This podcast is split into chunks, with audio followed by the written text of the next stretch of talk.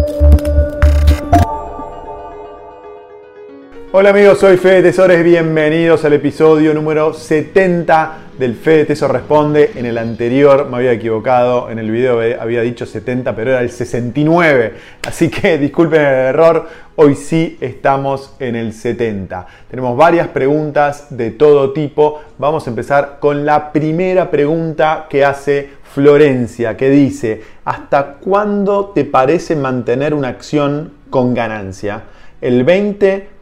El 30% porque no suben hasta el infinito? Pregunta Florencia. Bueno, Florencia es una excelente pregunta. Y la verdad que en mi opinión, por supuesto hay muchas opiniones sobre cómo resolver este problema, en mi opinión tenés que ver cuáles son las perspectivas de crecimiento del negocio. Si las perspectivas del crecimiento del negocio son eh, positivas, si, parece que, si te parece que el negocio ese en, en el que estás invertido eh, va a crecer por arriba del promedio del mercado, yo las mantendría. Y en el, y en el extremo, hay algunas acciones que podés no querer vender en toda tu vida. Ese es el estilo de inversión de Warren Buffett. Warren Buffett invierte en negocios. Y si el negocio va, va, bien y tiene tasas de crecimiento positivas, podés no venderla nunca. A otro nivel, por supuesto, un, un nivel mucho más humilde. Yo hace 10 años más o menos compré acciones de, de Amazon. Em, y hubo momentos que tenía ganancias del 100, del 200%, pero no, las vendí nunca en estos últimos 10 años. Y ya vengo acumulado una ganancia de más del 3000%. Por supuesto que este es un caso que me fue bien, hay otras que me fue mal. Me acuerdo cuando llegué a Miami en el 2011, decidí comprar acciones de Amazon y al mismo tiempo eh, ¿Por qué decidí comprar acciones de Amazon? Porque vi cómo funcionaba Amazon en Estados Unidos y dije, esto es impresionante, no va a tener otra opción que eh, crecer. Soy un poco borracho en cierto sentido, también me gusta la cerveza, entonces había visto la acción de Budweiser, que me parecía que tenía buenas perspectivas. Veía que los norteamericanos tomaban mucha cerveza y dije, vamos a tomar acciones de Budweiser. Con Budweiser me fue mal, la terminé vendiendo creo que a los 5 o 6 años, con una ganancia muy, muy pobre, porque el negocio de la cerveza no crecía como sí crecía el negocio del eh, comercio electrónico. Entonces, eh, la verdad que no, te tenés que regir por un número, en mi opinión, sino que, que tenés que mirar el negocio. Y si el negocio te parece que va a seguir creciendo, no hay que venderlo nunca. Amazon yo la tengo hace más de 10 años y no pienso venderlo. Lo mismo con Mercado Libre, creo que va, a seguir subiendo. En su momento también compré Apple, que, eh, también eh, creo que va a seguir creciendo. Hay muchos que dicen que Apple no va a crecer como otros negocios que van a crecer muchísimo más rápido. Es cierto, a medida que la, acción sube, la tasa de crecimiento de Amazon hoy no, seguramente no sea la misma que fue 15 años atrás. Pero bueno, esos son todos análisis que tenés que ir haciendo pero para no irme por las ramas, la respuesta es no depende de un número, depende del negocio. Vamos con la segunda pregunta que acerca Roberto, que dice consulta. Si yo tengo Exodus, billetera en mi computadora, ¿no estoy más expuesto a virus o hackeo de en mi computadora? Me imagino que si bien voy a empresas en web, tienen mayor poder económico para tener herramientas de protección de las que puedo tener yo con mi McAfee pedorro, jeje. ¿Qué opinas? Excelente el video y la explicación y le voy a conectar con, otra, con otro comentario que dice Emiliano, que dice, es mucho más probable que yo me mande una cagada con la billetera virtual a que quiebre Binance? Bueno, todas estas preguntas están relacionadas a qué billetera usar cuando compras criptomonedas. Y la realidad es que la respuesta es muy personal. Yo no creo que algo esté bien y algo esté mal. ¿no? Los puntos que mencionan acá eh, eh perdón, Roberto y Emiliano son muy eh, válidos. Ahora, algunas aclaraciones.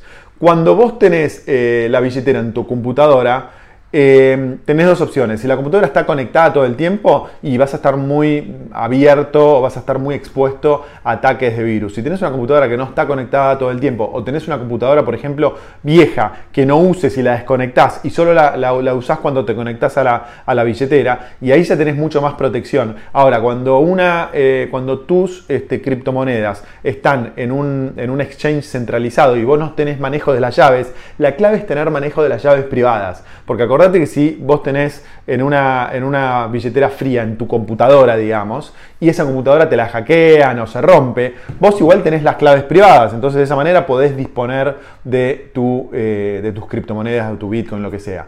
Eh, pero bueno, hay muchos que dicen, yo prefiero confiar en Binance porque confío, como decía recién acá el amigo Emiliano, prefiero confiar en Binance que confiar en mí mismo porque creo que voy a perder eh, la billetera, voy a perder las claves que la tengo guardadas en otro lado. Es una respuesta muy personal y no hay una respuesta correcta. Sí, lo fundamental es que tengas en claro qué implica una opción y otra, y una vez que tengas en claro qué implica una opción y otra, decidís. Mi elección es tener una eh, billetera, este, un software de eh, rígida, digamos, una, billetera externa eh, no conectada a internet, ¿no? como un ledger, etc. Eh, ¿Por qué? Porque creo que es, de esa manera estás mucho más cubierto. Si quieren, en otro episodio profundizamos. Y aquellos que no vieron el episodio 134 del FTS Show, véanlo, que ahí es donde profundizo el tema de billeteras. Vamos con la próxima pregunta. Fernando dice, hola, tengo una pregunta simple, no, esperas detalles, no espero detalles los que estudiaré después. Si mi padre que vive en Uruguay compra bitcoins, ¿me los puede pasar a alguna exchange o wallet que yo tenga con bitcoins míos en Argentina? Muchas gracias. Sí, Fernando, totalmente. Eso es una de las grandes ventajas de las criptomonedas o del bitcoin tu padre que está en Uruguay te puede pasar a los bitcoins, los bitcoins acá vos, a vos en Argentina y vos lo vendés acá en pesos o en dólares. Es una forma muy fácil de transferir este, y muchas personas hacen eso. Hay que tener cuidado con los costos, como hablamos en el último, en el último Show. Pero sí, para eso están las criptomonedas y lo puedes hacer perfectamente. Próxima pregunta, dice, hola Fede, muy buena toda la data, gracias. Pregunta, cuando se caen los bitcoins por minar, ¿quién va a avalar las transacciones? ¿Los mineros no se encargan de avalar transacciones a cambio de bitcoins? Sí, eh, acordate que los mineros no solo minan nuevos bitcoins, sino también certifican nuevas operaciones y por certificar esa operación se llevan bitcoins este, como premio, digamos, te cobran una comisión por certificar cada una de las operaciones. Así que cuando el minero no tenga más nuevos bitcoins para minar, va a, comprobar cada una de las transacciones que nosotros hacemos en la blockchain, en la red, y de esa forma se llevan este, fees, comisiones a cargo. Por lo tanto, siempre va a haber mineros eh, para validar cada una de las transacciones.